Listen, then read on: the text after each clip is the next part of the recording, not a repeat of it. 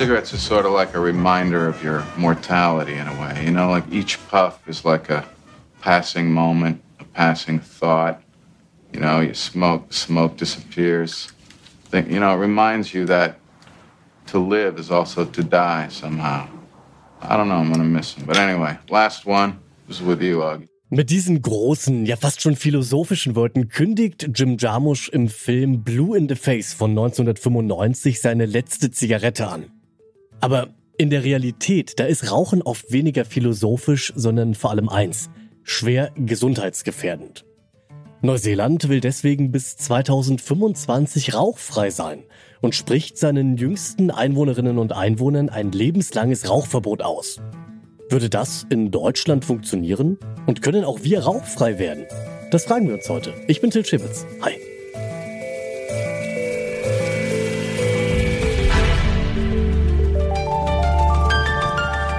Zurück zum Thema.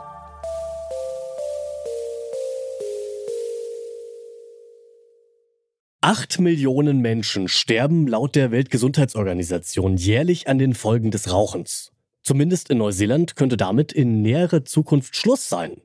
Denn schon seit 2012 arbeitet das Land daran, 2025 rauchfrei zu sein. Um das zu erreichen, ist die Tabaksteuer in den letzten Jahren immer wieder stark erhöht worden. Rauchen ist an den meisten öffentlichen Orten verboten und in immer weniger Geschäften kann man Tabakprodukte kaufen. Ein neues Gesetz verbietet jetzt Tabak auf Lebenszeit. Jedenfalls allen, die 2009 oder später geboren wurden. So wächst, zumindest ist das die Hoffnung, die erste rauchfreie Generation heran. In Deutschland ist man davon noch meilenweit entfernt. Auch wenn der Zigarettenkonsum seit 2000 laut dem Statistischen Bundesamt fast um die Hälfte zurückgegangen ist, raucht hier immer noch gut jede vierte Person. Mehr als 120.000 Menschen sterben jährlich an den Folgen des Rauchens, allein in Deutschland. Höchste Zeit also, etwas zu ändern. Das meint Katrin Schaller. Sie leitet die Abteilung Krebsprävention am Deutschen Krebsforschungszentrum in Heidelberg. Das Zentrum hat vergangenes Jahr eine Strategie für ein tabakfreies Deutschland 2040 veröffentlicht. Und ich habe Katrin Schaller gefragt, ob sie es wirklich für realistisch hält, dass 2040 dann kaum noch jemand raucht. Also theoretisch ist es tatsächlich machbar. Nur ist es dafür eben notwendig, dass äh, Deutschland eine verpflichtende Tabakpräventionsstrategie einführt mit äh, festgelegten Maßnahmen und einem klaren Zeitplan. Dann ist es durchaus möglich, das zu erreichen. Sie fordern ja ähnlich wie in Neuseeland das stetige Erhöhen von Tabaksteuern und das Verbot von Werbung. Reicht das aus? Das äh, reicht nicht aus, aber gerade die Tabaksteuererhöhungen gelten als die wirksamste Maßnahme, um den Tabakkonsum zu reduzieren. Am wirksamsten ist natürlich ein ganzes Paket von Maßnahmen. Also Ziel ist es immer, ein Umfeld zu schaffen, das das Nichtrauchen attraktiv und normal macht und das Rauchen möglichst unattraktiv. Ähm, eine ganz wichtige Maßnahme sind da zum Beispiel auch die Nichtraucherschutzgesetze, die dazu geführt haben, dass Rauchen nicht mehr überall ganz normal ist, sondern dass man eben zum Rauchen nach draußen geht. Früher hat man einfach geraucht, wo man ging und stand. Würden Sie sich denn wünschen, dass die deutsche Regierung wie in Neuseeland Tabakprodukte komplett verbietet? Langfristig wäre das wahrscheinlich schon auch ein gutes Ziel, aber so weit sind wir noch lange nicht. Neuseeland hat viel früher schon diese Strategie, ähm, tabakfrei zu werden, bis 2025 festgelegt. Das äh, Ziel haben die seit 2012.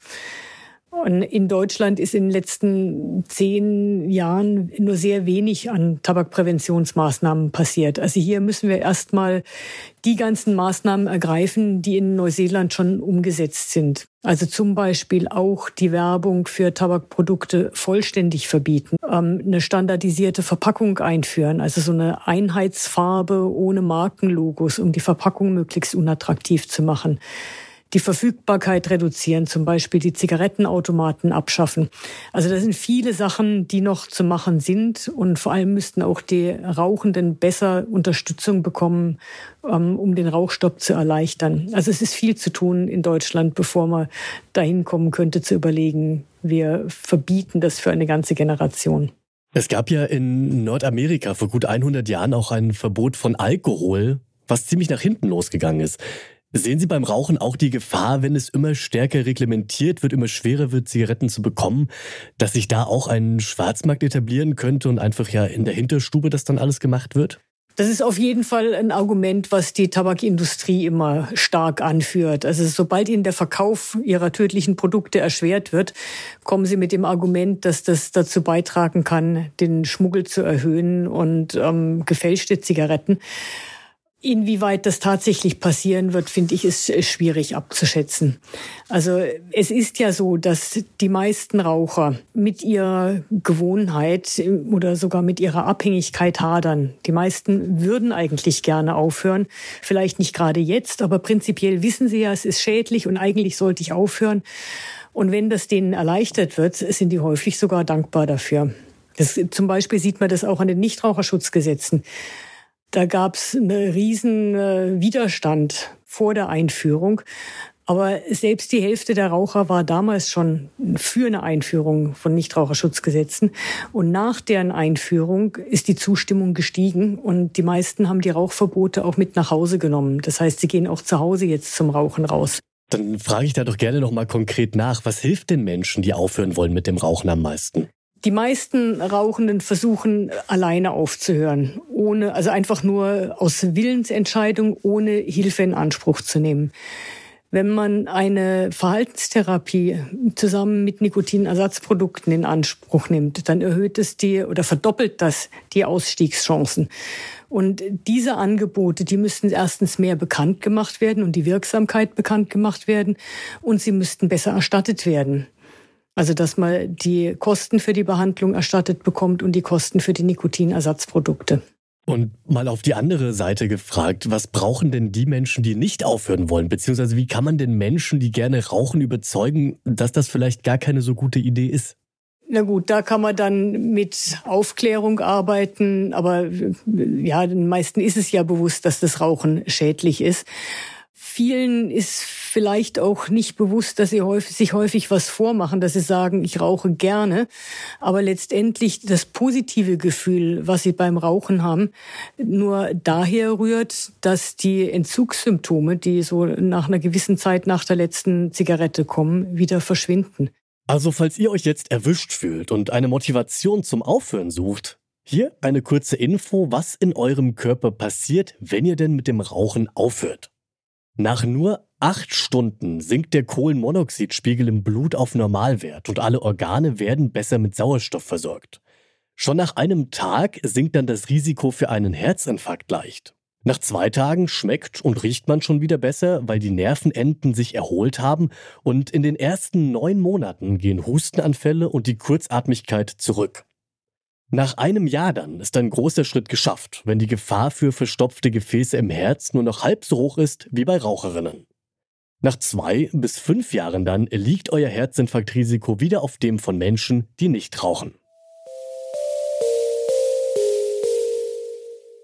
Bis Deutschland rauchfrei ist, ist es noch ein ganz schön weiter Weg. Wenn er denn überhaupt erst mal gegangen wird. Denn dafür müssten erstmal bestimmte Maßnahmen umgesetzt werden, wie das Einführen einheitlicher Packungen oder die Tabaksteuer erheblich anzuheben. Katrin Schaller sagt aber auch, dass viele Raucherinnen und Raucher grundsätzlich bereit sind, mit dem Rauchen aufzuhören. Wenn sie dabei stärker unterstützt werden, dann ist eine rauchfreie Gesellschaft nicht ganz unmöglich. Auch über die Grenzen von Neuseeland hinaus. Damit sind wir raus für heute. An dieser Folge mitgearbeitet haben Henrike Heidenreich und Alia Rentmeister.